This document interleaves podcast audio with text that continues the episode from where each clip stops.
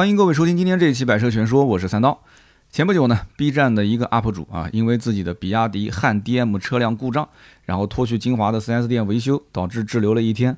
那么这个金华呢，当时是属于中高风险地区，所以呢，它的行程码带星，那么最终没能去成这个哔哩哔哩的百大 UP 主的颁奖现场。那么应该说，这对他来讲是个很重要的一次颁奖，对吧？哔哩哔哩的 UP 主，这个我不用再解释了吧？大家应该都知道啊，就是视频创作者。那么这个哥们儿呢，他就把自己的售后维权过程拍摄成了一部十九分钟的视频，发布在网上。那么结果全网的播放量到今天为止应该是过了几百万了。那么这条视频我估计很多人应该也都看到了。我当时在微博我也转发了，我还附带了一段评论，我说这部视频是非常标准的维权过程的示范，那么大家可以学习一下。但是呢，微博的字数有限，所以不太方便去展开来聊。那么今天在音频节目当中呢，我就这一次视频维权的示范，跟大家好好的聊一聊。那么今后如果说普通的消费者遇到类似的问题，如何用一部手机来搞定自己的诉求？那大家也不要觉得说人家是专业的视频的创作者，我们就是普通的车主，我不会剪辑，我也没有网络流量，是吧？我不是网红。那么我后半段呢，会教大家如何去借助大 V 的流量。或者说如何借助自己的人脉来扩大你的维权影响力？那么最后呢，关于什么是 4S 店的好的售后服务，谈谈我的看法，抛砖引玉啊，大家呢也欢迎在我们的评论区交流。那么首先简单交代一下啊，这一位 UP 主的维权经过，在今年的一月三号，也就是元旦假期的最后一天，这个 UP 主呢就开着自己刚提车四个月的汉 DM 啊自驾游，带着女朋友去千岛湖去旅游。那么下午呢，他准备返程的时候。一上车一点火，发现哎，这个比亚迪汉 DM 呢，满屏都是故障码。那么正常人第一反应肯定就是这车不能开了嘛，对吧？万一要是刹车、转向、油门，它任何一个出现问题，那这肯定就是一个车毁人亡的故事了啊，不就是一个事故了，对吧？那么因此呢，车主是第一时间就打电话联系了比亚迪的官方售后。大家注意啊，从这个时候开始，车主其实已经第一时间拿起手机开始拍摄视频了，他开始记录所有的过程。所以这个敏感度大家一定要有啊。那么拨通了比亚迪售后服务电话呢，对方给出的处理方案，我觉得还算是合理的啊。电话里面他们说啊，我会安排拖车把车辆拖至最近的比亚迪 4S 店，然后呢可以免费安排车主住宿。就如果当天解决不了的话，那么车主来回的一些费用他们也可以报销。那么看到这里呢，我相信任何一个观众应该都觉得说比亚迪的售后还算不错，对吧？但是接下来呢，就遇到第一个问题了。那就是比亚迪的客服建议车主拖到离他最近的 4S 店是金华的比亚迪，而不是这个杭州的比亚迪。那这里需要说明一点啊，因为车主当时发现这个问题的时候，他人在千岛湖。那么我相信杭州的朋友应该都知道啊，千岛湖是杭州市淳安县下面的千岛湖镇。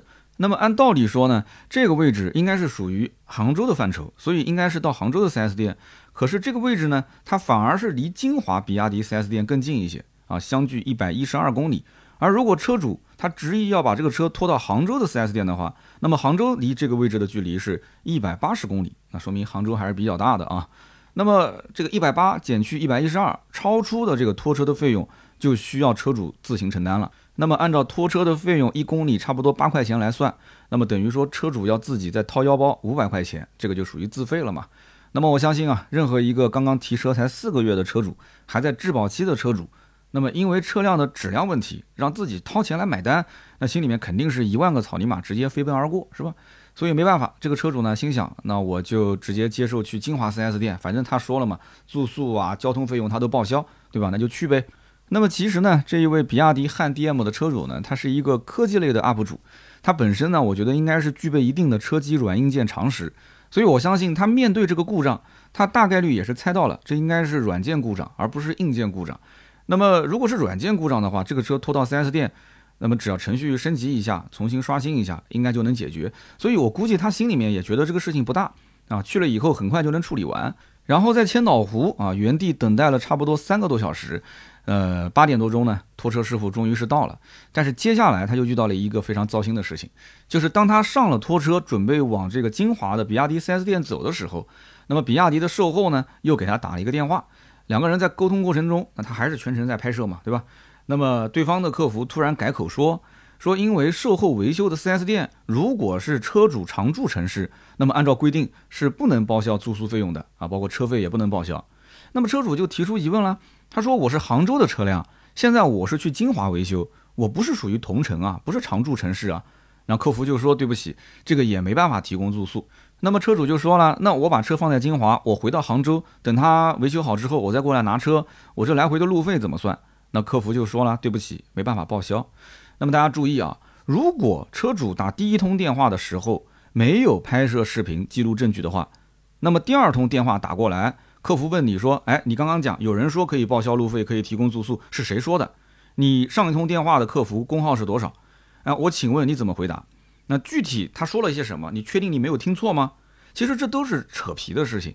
但是你但凡有录音录像啊，这件事情你最终呈现出来的话，很明显就是比亚迪官方售后啊，就出现了前后矛盾的两种解释。所以呢，很多网友看到前半段的时候还不太敢去表达自己的观点，但是看到这个地方发现实锤了，很多人就开始发弹幕了啊，开始力挺车主，开始批评比亚迪的售后服务拉胯。那么晚上的九点五十分啊，车主从千岛湖坐着这个拖车，颠吧颠吧颠吧的，一直开始往这个金华的 4S 店走。大概呢开到了十一点半，来到了金华比亚迪 4S 店。那果不其然啊，4S 店呢已经没有工作人员了。拖车师傅呢卸了车之后，自然也就离开了嘛。那么车主跟他的女朋友两个人孤苦伶仃的站在 4S 店里面，一脸懵逼啊，也没有人过来接车，也没有人安排他们住宿。那大家想一想，客户的抱怨情绪是什么时候来的？是不是往往就在这个时候累积起来的？是不是？那么 4S 店其实百分之百知道今天晚上会有一辆车，一辆比亚迪的汉 DM 啊，它因为这个可能程序的问题、软件的问题拖到我们 4S 店，但是这关我什么事啊？啊，你说每个人把手头的工作忙完了，到了时间点了，各回各家，各找各妈，客户的死活关我屁事啊？加班到夜里面十二点，老板难道会多发奖金给我吗？那当然了，车主也没什么抱怨，因为觉得这对于 4S 店来讲。十一点半了，没人也很正常，对吧？所以当晚呢，他就跟女朋友两个人在附近的这个酒店就住下了。那么拖车和到店的整个过程，车主当然也是全程用手机记录下来的。那么这一点也很关键，大家注意啊，因为在后期你整理整个的证据链的时候，你如果要制作一段视频的话，其实这个情节这一段很容易让观众带入情绪，大家一定要做好笔记啊。那么第二天一早，车主在宾馆等待 4S 店给他回电话啊。那么一直等到早上十点钟都没有得到消息。那么后来车主就自己到了 4S 店了。那么发现这个 4S 店呢，上午八点半其实已经上班了。但是直到他到了这个 4S 店十点多钟了，这台车还是原封不动的停在原地。那么根本没有做任何的检查。那么等到十一点钟的时候，好，终于初步检查，呃，结果出来了，但是发现没有任何的问题。所以呢，下午的一点钟的时候，4S 店的师傅才开始猜测说，啊，有可能是你这个 OTA 升级啊，呃，烧写导致失败。然后呢，这个结果啊，呃，也是跟厂家在联系，那么需要得到厂家呢开放后台权限之后，啊，我们 4S 店看看能不能帮你再重新做一次 OTA 升级。那么应该当天能够解决。那么这个时候应该说，车主的诉求其实也非常明确，那么就是你尽快给我找到原因，然后尽快给我弄好，我要早点离开，我去杭州还有很重要的事情。那么说实话，这个时候如果很快速的帮他把这个问题解决，我估计啊，可能也就没有后面他发什么视频啊，或者说还要去纠结什么住宿费用啊、什么车费啊，哎，就算了，这些小钱自己承担也就无所谓了，对吧？毕竟你说回到杭州，然后去参加什么百大 UP 主领奖，这个更重要，是吧？但是呢，到了三点钟的时候，他到车间去找了一个师傅，就另外一个师傅问他说什么时候能好，那个师傅说今天我估计不一定能弄好，我们还在测数据。那么听到这句话，我相信车主心里面肯定是凉了半截了，是吧？下午四点钟的时候，4S 店又来一个工作人员解释说，这台车呢今天肯定是好不了了。为什么呢？因为这台车啊要做定向烧写，它需要厂家啊给后台发一个程序，但是这个程序呢得明天才能发过来，所以今天肯定是搞不定了。那么这个时候，客户肯定就情绪就上来了嘛？对不对？那他就觉得说，我今天在这边其实就不是个很大的问题，你只要帮我把程序升级一下，它本身就是个做数码的，他当然很清楚了。结果你左推右推，然后又告诉我今天搞不定啊，还要厂家把程序发过来，能有多大的程序啊？你几十个 G 还是几十 TB 啊？对不对？所以客服当时主动问了车主一个问题，他说：“你急不急着回杭州？如果你要是急着回去的话，来回的路费我们可以报销。”如果你在金华住宿的话，住宿的费用也是可以报销的。哎，我们等一会儿啊，我们把车的问题先放一放。这个时候大家看到视频这个点，他是不是很好奇？前面都说了，这个住宿跟车费是不报销的，对吧？最后一次客服说不报销，还反问他是哪个人跟你说报销的？哎，但怎么现在突然又说可以报销了，而且是 4S 店的客服主动过来找到客客户，然后主动跟他说可以报销，这个态度怎么突然反转了呢？啊，前面客服说不报销，现在又主动说报销，其实很简单，车主从进 4S 店大门开始，自己跟他的女朋友两个人啊，手机就一直是处于拍摄的状态。那把手机拿在前面，手上还有一个手握的支架，那谁都能看到这个阵势很大，是吧？而且车主本人在这个过程当中呢，也是一直不停的更新微博、更新 B 站的动态，他是实时在更新车辆的一个售后进度。那么很多网友都在关注这个事情。那么当然了，汽车厂家它都会有网络的啊相关的实时的监测啊，监测这个网络的舆情。那公关部门就是干这个事的嘛，肯定就是他发布的内容是被侦测到了。那么果不其然。前面四点多钟，客服刚讲完话，四点二十五分，厂家就给这个车主打来电话，就询问他说：“啊，你是不是哪个哪个微博本人啊？啊，是不是在微博上发了相关的信息啊？啊，遇到了什么问题呀？”然后呢，对方就表示说他会协助这位车主来去处理他的售后遇到的问题。那么很显然了，车主是利用自己的影响力，已经是成功引起了厂家的注意，而 4S 店呢，肯定也是收到了厂家的提醒，那必须要尽快帮这个车主解决问题。那么到了五点钟的时候，哎，4S 店又告知车主一个好的消息，说原本第二天厂家才能发过来的这个升级程序，现在已经发到 4S 店了。我的天呐，鼓掌鼓掌，效率之高让人真的是瞠目结舌啊！当然了，工作人员也提醒车主，他跟车主说啊，你呢就不要再拍视频了，然后这个微博呢也请尽快删除，不然的话呢会影响到我们的工作进展。我也不知道拍视频会影响他什么工作进展啊？是面对镜头会紧张还是怎么说？那么到了五点十五分，这个车辆终于是升级成功了，那么故障码就消除了，恢复了正常。那么接下来呢，又出现了搞笑的一幕啊！车主询问售后工作人员说：“这一次的问题是不是这个 OTA 啊，就是远程升级、空中升级失败导致的？”那么回答就是说是的。那么车主就问了：“那今后如果我再遇到这个 OTA 升级，那怎么办？”那么对方回答说：“你可以点击取消，然后呢去附近的 4S 店升级。”车主当场就无语了，说：“我买这台车，对吧？比亚迪汉 DM 也不便宜，二十多万。当时买这个车不就是图它的智能水平比较高吗？整车的 OTA 远程升级，不就是为了解决让车主不用去 4S 店，可以在自己的车机屏幕上或者是手机上操作，能够就自己去实现它的一个车整车或者是车机的升级吗？那么你如果讲说把它点取消啊，你不要自己去操作，然后开到就近的 4S 店操作。”那我可不可以去告你广告宣传跟事实不符啊？你这是属于欺诈。然后车主又吐槽了一通，比亚迪汉 DM 的车机很拉胯，然后吐槽它的这个辅助驾驶也很拉胯啊，就这一段又插入进来了，表达一下自己的观点。那么到了晚上的五点四十五分，车主终于办好了手续，可以离开了。结果临出门又发现了一个问题，这个后备箱无法打开。那么结果呢？又检测了半个多小时，然后检测出的这个电动尾门 ECU 故障，这个问题现场解决不了，让车主呢还是先回杭州，然后呢在杭州的 4S 店里面去处理。那么视频呢看到这里，基本上这个车主的问题啊百分之九十吧都已经解决掉了。那么之后他遇到了什么情况呢？就是 4S 店不停的给他发微信啊、发短信啊，请求车主尽快把微博删除，甚至愿意啊给车主一些额外的赔偿。什么叫额外赔偿呢？就是给他个两百块钱的辛苦费。但是车主肯定表示不同意啊，而且车主也不理解，说你为什么要让我删？我这就正常发生的事情嘛，对吧？我正常去记录一下嘛。那么最后，车主在视频的末尾总结了这一次遇到了四个问题点。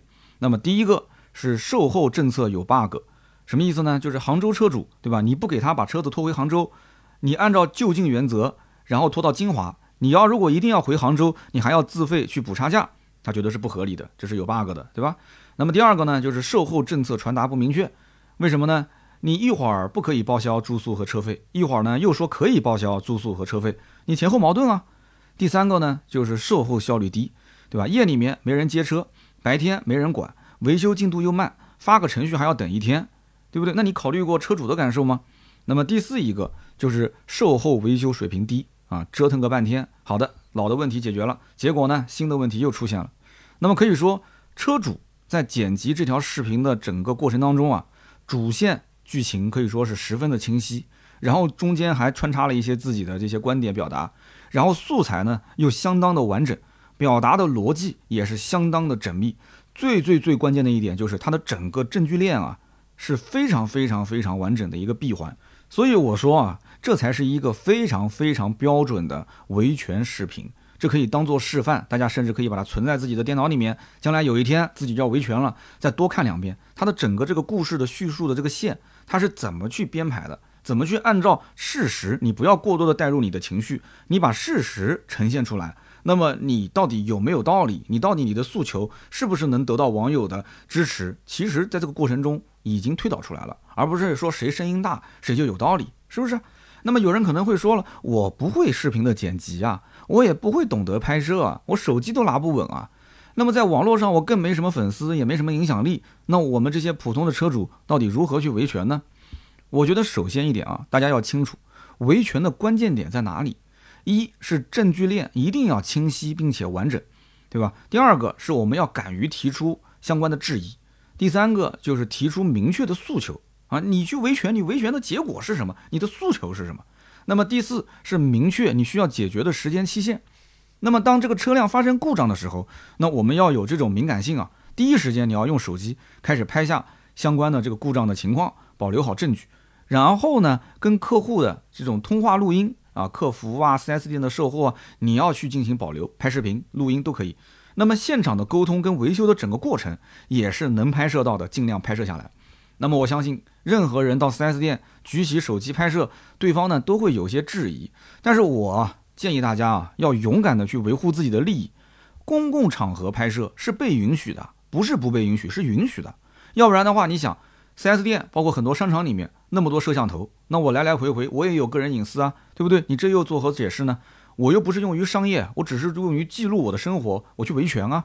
那么如果说对方担心说你拍摄的内容有可能最后啊你恶意剪辑啊你带节奏，那我们也可以跟对方这样讲，我说我主张啊你也保留相关的证据，如果我的诉求有不合理的地方，那么你也可以用你拍摄的视频，你保留的证据，你可以实锤我，对吧？所以大家呢都不要带着情绪啊，不是说谁声音大谁有理，大家可以去看一看整个的视频拍摄者，他从头到尾一直保持一个比较平和的状态。这个小伙子应该说年龄也不大，肯定是个九零后甚至九五后啊。那没有与工作人员有任何的争吵，应该说处理事情还是相当扎实的啊。那么这一点我觉得做得非常的好，值得学习。那么拍摄下来整个的这些素材之后，有人讲说我就是拍完了，我我也不会去做视频啊。那么这个后期剪辑的确是一个麻烦的事情，大部分人都不会用什么 PR 啊，或者是这个 Final Cut Pro 啊这些专业的剪辑软件。但是啊，你想一想。现在有很多很多的非常简单的这种傻瓜式的剪辑软件，那么现在抖音基本上是人手一个，是吧？那抖音本身就会附带一个这种这个剪辑软件，叫做什么剪映，大家可以下一个，你就花个半个小时，网上的这种教学视频多了去了。你维权的时间成本、时间精力要花多少？你只花半个小时，稍微学一学，就怎么去拼接，怎么去剪，就这么简单的一件事情，难道你不会吗？只是你不想学而已。然后在那边抱怨没有用的。那有人讲说，这个车主呢是一个专业的视频工作者，对吧？所以你看到他在这个整个视频里面还有很多的二次还原，就是他会把原来现场发生的情况通过一次二次的演绎，然后进行拍摄。他其实只是让这个情节更加的连贯啊，让观众更容易理解当时发生了什么。甚至呢，他还会有一些情绪的表达，他也是二次拍摄。对吧？哎呀，把这个比亚迪的标给撕了，然后在车子里面去叙述这个事情的一些经过，带着一点小小的情绪，对吧？那加入到这个时间线里面，其实是为了推进啊这个剧情的发展啊，让这个观众呢会很有代入感，引发共鸣。这都是属于一些高阶的玩法，大家可以去学，但是也不需要掌握到这种程度，是不是？所以我刚刚讲的，你只要会像剪映啊这种非常傻瓜式的剪辑的 app，我相信大家都都可以去剪，真的非常简单。几分钟、十几分钟，你看一下子就就完全会了。那么你说我就是不学，我也学不会啊！我甚至连打字我都打不好，那怎么办？那 OK 啊，你就问一问你身边那些年轻人，那肯定有人会的。上大学的、上高中的啊，都会啊。你随便找一个人，你跟他讲，你说哎，请你吃顿饭啊，身边的亲朋好友或者是亲朋好友的儿子女儿，你说帮叔叔剪一下这个视频行不行？我相信大家都愿意的。一个维权视频，帮个小忙又能怎样呢？是不是百分之百身边有人会的？那么粗糙的剪辑一下，不用那么精那么精细。那么这个里面你可以省下大部分的维权的相关的时间和精力，是不是？这条视频一旦制作完成，我相信啊，肯定是比你要在外面去跟别人抱怨啊，跟对方说半天，要好得多得多得多，因为这个里面所有的证据素材都在视频里面，我不用再重复了。所以这一步我觉得是非常的重要啊！如果说你实在实在是学不会，那我就问你，你会打王者荣耀吗？你会吃鸡吗？你会吃鸡会王者荣耀，那你肯定就会剪视频，你只是懒，你不想学而已。但是你后面耽误的时间就更多了。那么好，有人讲说，那这个视频呢，我会做了啊，我制作好视频之后，我怎么发呢？我又没有什么账号啊，我也没有粉丝，也没有影响力，我发出去之后也没人看，对吧？没人关注，那怎么办？好，那我就跟大家说几个方法啊。首先呢。其实大家可以求助大 V 来帮你维权。那么可能有人讲说，大 V 其实也很忙啊，对吧？三刀，我有的时候发信息给你，你都没时间回。但是我要告诉你，什么叫大 V？不是说几百万、几千万的叫大 V，有的在网上有个十万的、八万的、五万的、二三十、五六十万的粉丝，他其实也不算小了。比普通人来讲，他的粉丝量、他的影响力是不是比你要强得多得多？你不要天天什么大 V 就盯着那个几千万的这个大 V 啊。只要他是个 V，他是个内容的创作者，你不要小看他的影响力啊，很有可能啊，就这个人他的粉丝的量不大，但是他在某个专业的细分领域里面，他的粉丝的粘性非常高，因此他要发个什么东西，别人帮他转发的概率会非常高。你不要看那些什么某音的网红，好像粉丝量特别多，他的粉丝粘性并不一定那么高，他真的要发个什么维权的东西，可能别人当个笑话看看，以为是个段子就结束了，所以因此。我有的时候也会接到一些维权的求助，我一般会给对方一个邮箱，然后呢，让对方把他相关维权的证据发到我的邮箱里面。可是我告诉各位啊，我到今天为止接过这么多的一些啊需要维权的一些用户，百分之九十以上找我维权的粉丝手头的证据链都不完整，我可以说至少百分之七十以上根本就没有给我发邮件。那么剩下来那一些发邮件的，我看完之后发现这没办法维权啊。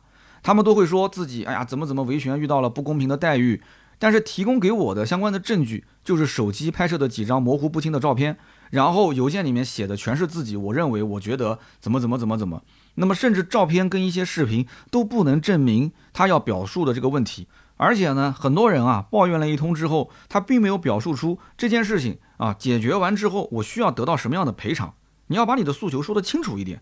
但是有些人其实不想说诉求，就无非是想要他的利益最大化嘛，对吧？你看着给，然后给你看着给完之后，我再拒绝，然后你再看着给，然后我再拒绝，一直到你看着给到那个点，我觉得 OK 了，那我就我就接受了。但是这怎么可能呢？对不对？往往就是你先给一个你想要得到的赔偿的范围，然后对方呢再去商议一下合不合理，合理的话就进行赔偿。那么当然了，这件事情首先你要把它解决，我相信百分之九十九点九的车辆问题，它都是可以去维修解决掉的。不管是换件也好，还是怎样，但是如果说你上来就要退车，那那你退车，你要讲出你退车的相关的法律依据啊，你要有你相关的证据去证明你可以退车，是不是？所以因此，不管是退也好，换也好，还是说你要维权找赔偿也好，你手头得掌握足够多的证据。那么如果说这种维权，你的证据啊，就像这一位 UP 主一样，我敢讲，就算他不是有什么影响力的自媒体人，他就是一个普通的车主，但是他有一天找到我。他说：“三刀，我现在要维权，我手头有一些证据。然后呢，他制作了这么一条视频发到我的邮箱。你告诉我，我看完这个视频，我帮不帮他维权？我发不发我的微博？我会不会全渠道帮他去进行分发？那么我看完视频，我肯定毫不犹豫的帮他就转发了。为什么呢？因为这个视频里面表达的逻辑清晰，诉求明确，而且证据链非常的完整。那么现如今呢，传统电台、电视台都有维权的这个投诉相关的频道。”那么自媒体的账号也都有私信的功能，你想要联系到相关部门或者是相关个人，其实都不难。而且呢，现在的网络平台啊，其实每个人个体啊，他自己都可以开账号，有很多的个人维权的帖子，包括在论坛里面的一些帖子，还有像什么今日头条啊，它的传播量也非常的大。这个为什么传播量大？就是因为他把事实阐述的很清楚啊，他的证据足够能证明他想表达的这个事实。那我相信每个人其实多多少少啊，他会有一些相关的社群吧，比方说有小区的业主群，那孩子的家长群，兴趣爱好的群，对吧？你像我打篮球，我喜欢我好几个五六个打篮球的群啊。那我相信每个人都会有一些自己的这种私域流量。那么如果当你在这种广域流量里面，你比方说发个抖音啊，发个微博啊，发个今日头条啊，他可能你的账号确实太小，你不懂得这些什么所谓的算法，没什么人去看。但是你这些熟人私域流量的一些传播，那是 OK 的吧？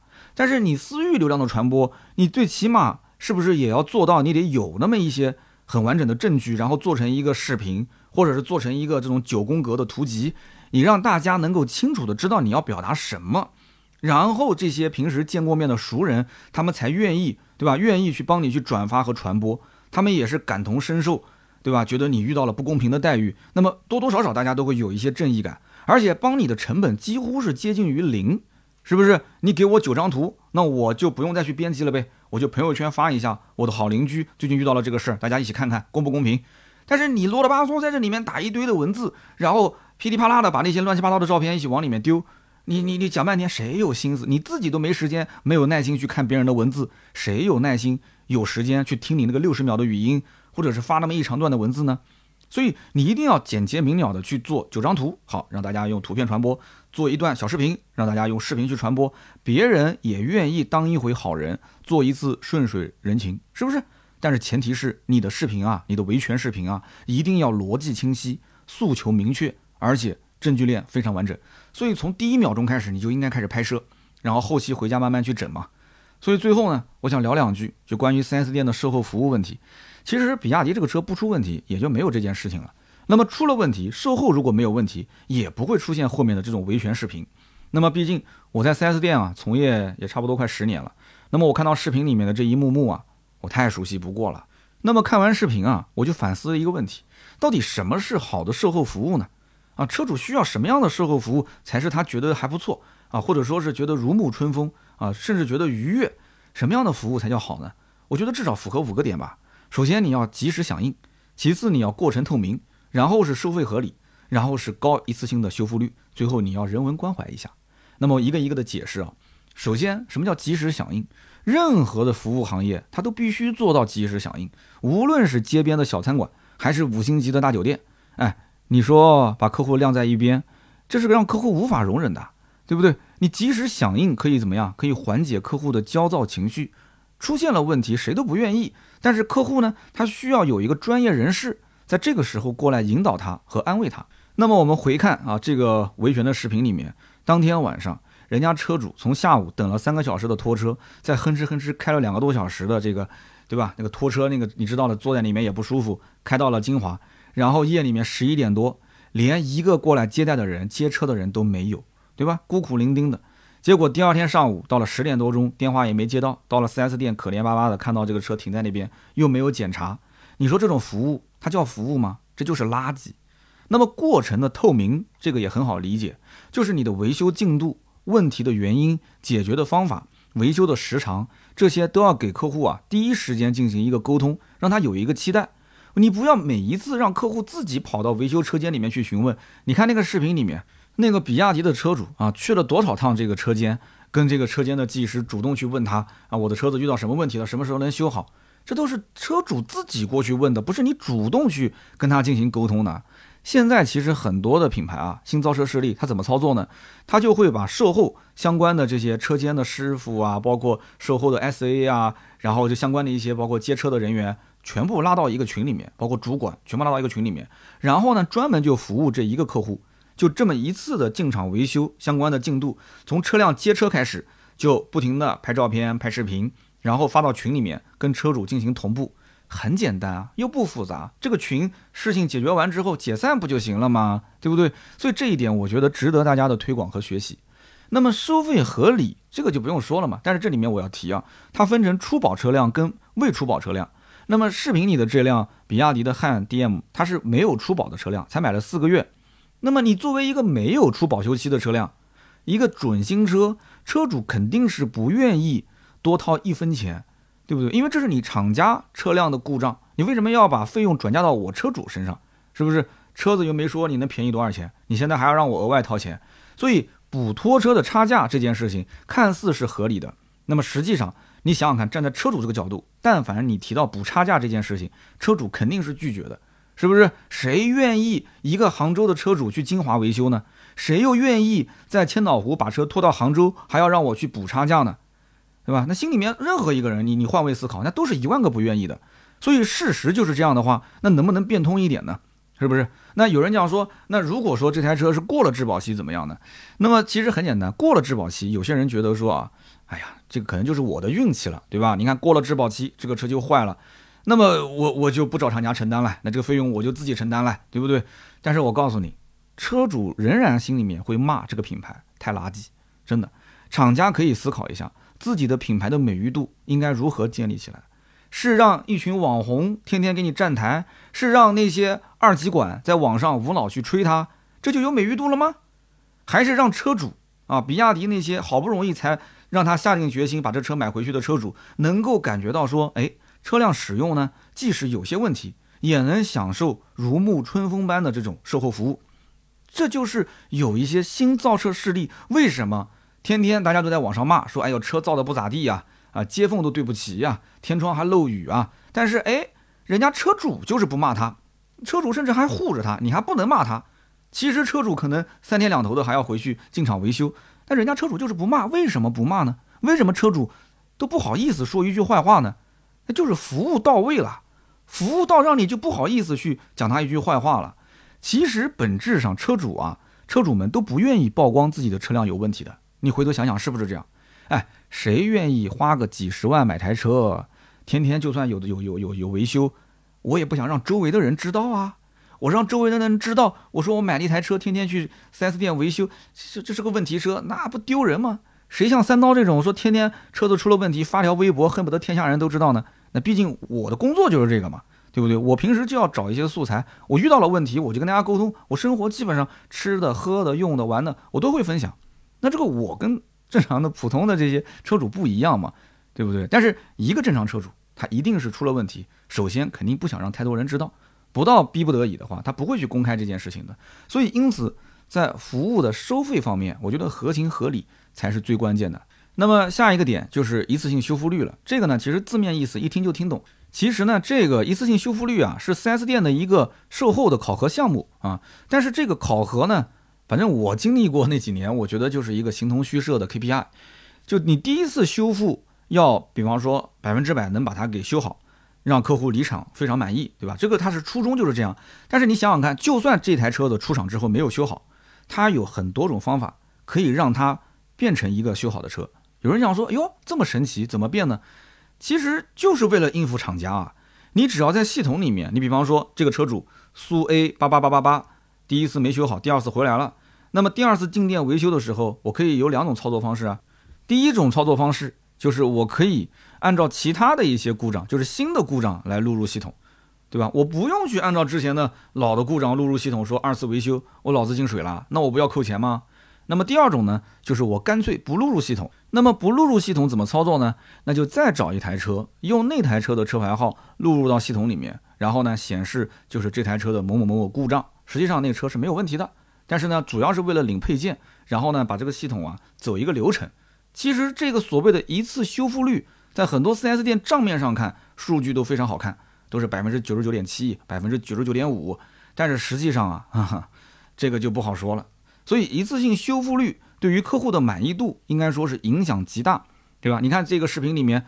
前面啊耽误了那么长时间，最后好好不容易修好了。修好之后，临出门发现后备箱又打不开了。那么大家觉得说这客户能满意吗？对不对？前面处理来处理去已经是精疲力尽了，现在突然又来了这么一遭，想了想，下一次还要再重新走一遍这个流程，那很痛苦的这个事情。所以说，这个一次性修复率对于很多 4S 店来讲，目前它只是一个考核的 KPI，而且这里面有非常非常大的水分。而在我看来，这应该是一条红线。必须是严防死守，必须是每家店每一天都要抓的一件事情，而不是说去考核一下就算了。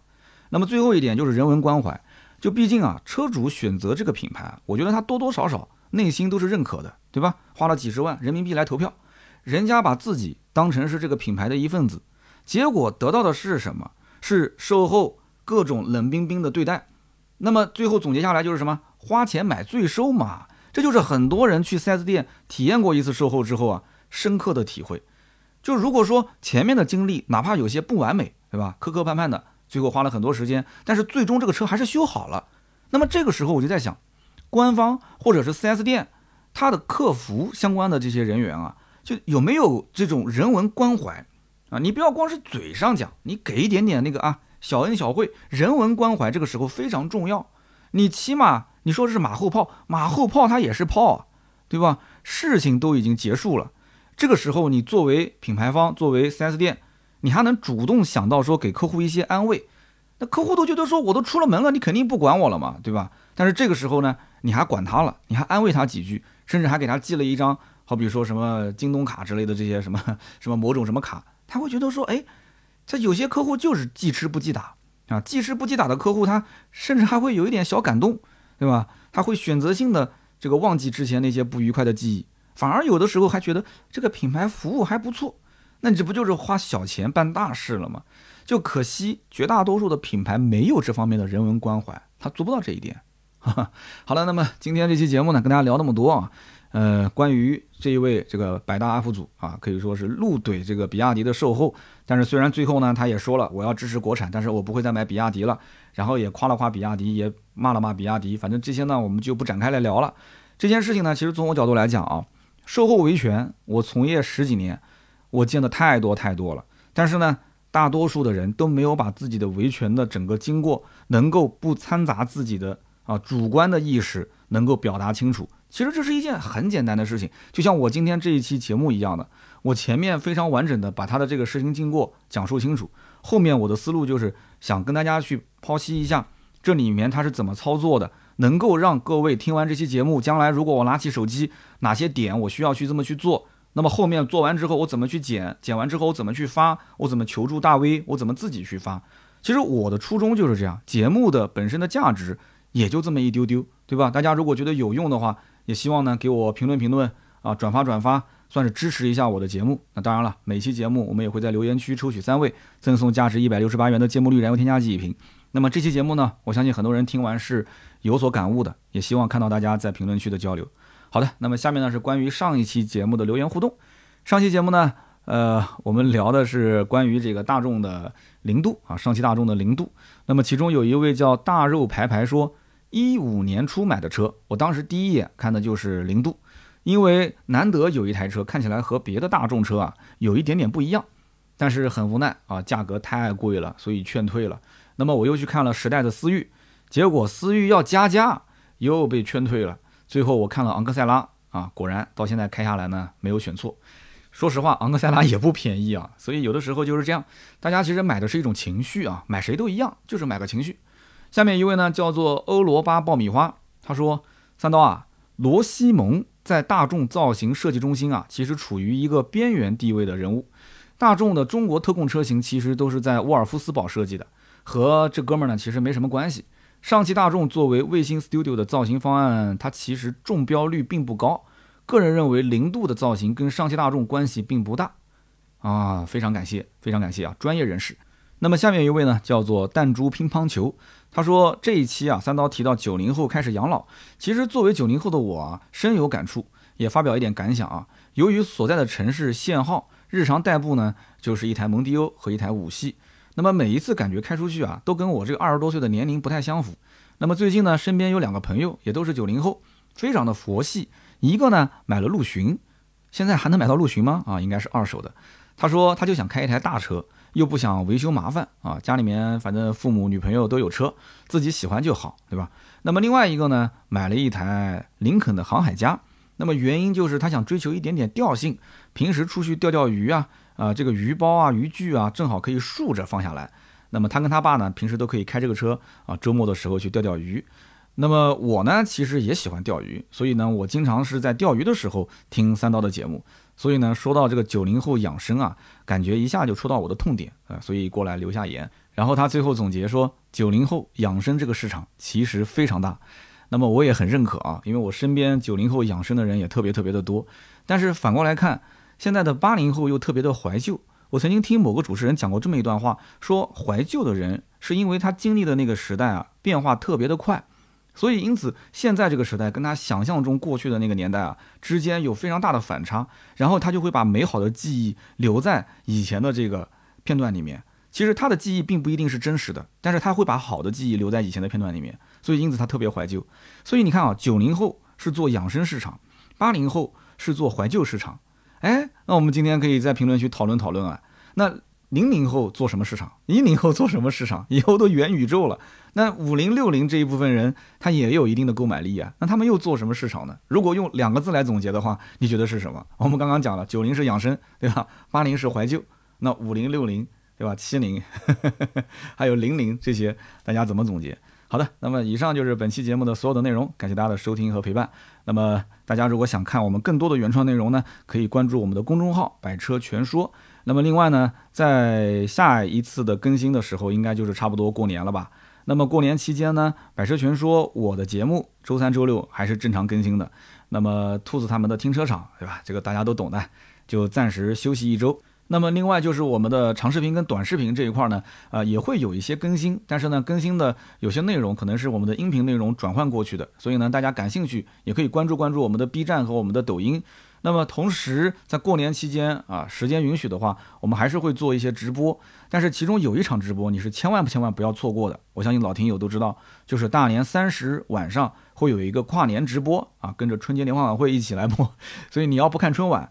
你就可以看看我的直播。那天晚上我会拿出非常非常多的啊小奖品、小礼品，在我们的直播间抽奖给大家。那么直播的平台呢，目前暂定只有一个，就是哔哩哔哩。因为今年我们在哔哩哔哩、B 站应该说收获还是颇丰的，所以呢，因此大家如果没有下载哔哩哔哩的话，可以下载关注我一下。那天晚上我会直播，然后抽奖给大家。好的，那么今天这期节目呢就到这里，我们下期接着聊，拜拜。